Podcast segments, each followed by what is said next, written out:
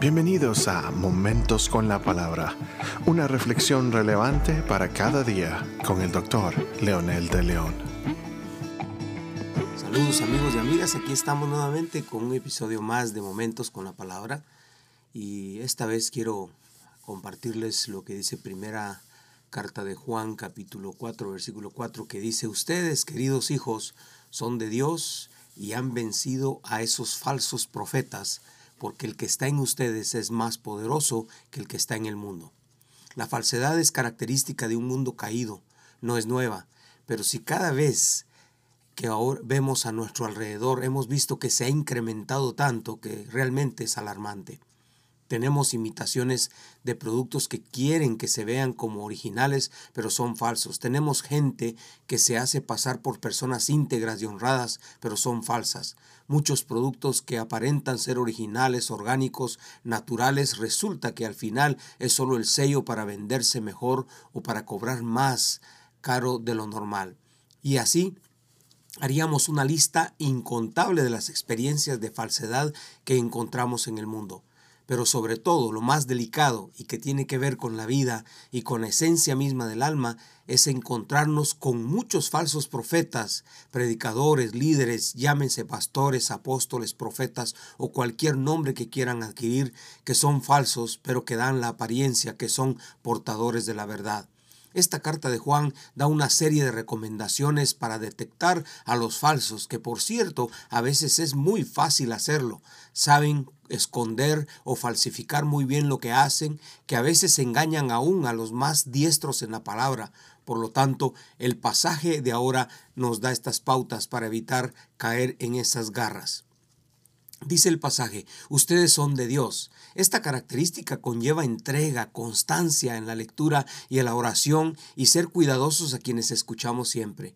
Pero en un solo capítulo Juan menciona esta frase de Dios, lo que es para él muy importante reconocer que eh, lo que es de Él es de Él y lo que no es de Él no es de Él. Lo que viene de Él viene de Él y lo que no viene de Él no viene de Él. Pareciera un juego de palabras, pero es importante reconocerlo precisamente por la importancia que Él quiere darle lo que realmente es legítimo.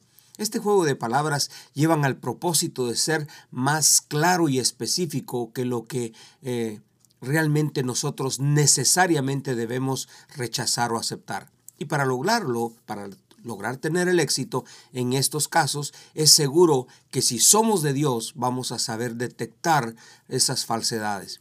Por esa razón, cualquier desviación emocional, espiritual de Dios, podemos caer en las garras. Cuando Juan dice que ustedes han vencido a esos falsos profetas, esta segunda parte del versículo nos habla de la capacidad que tenemos en nosotros para lograrlo.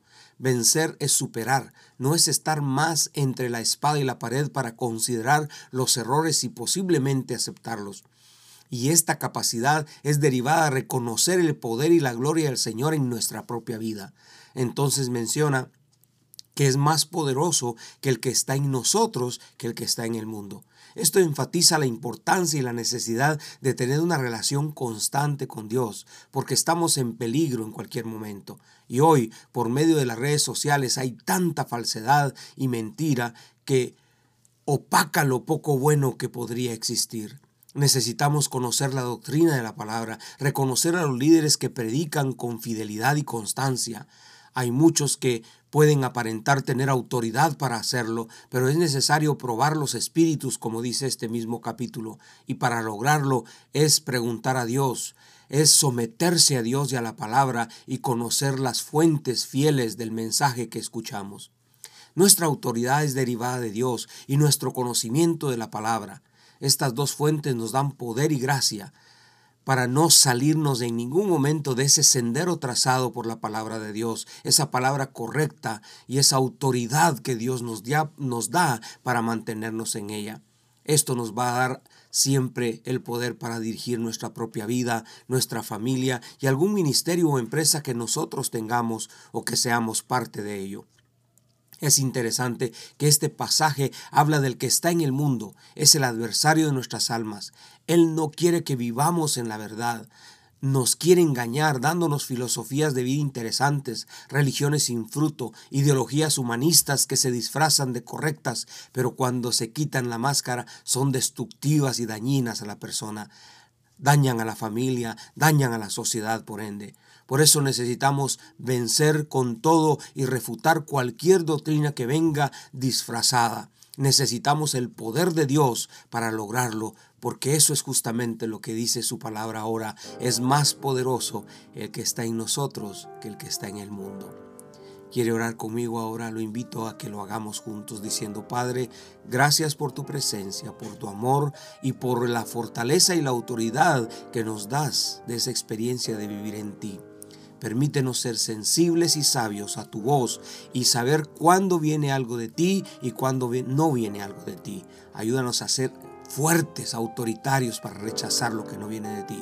En el poderoso nombre de Jesús te lo pedimos. Amén.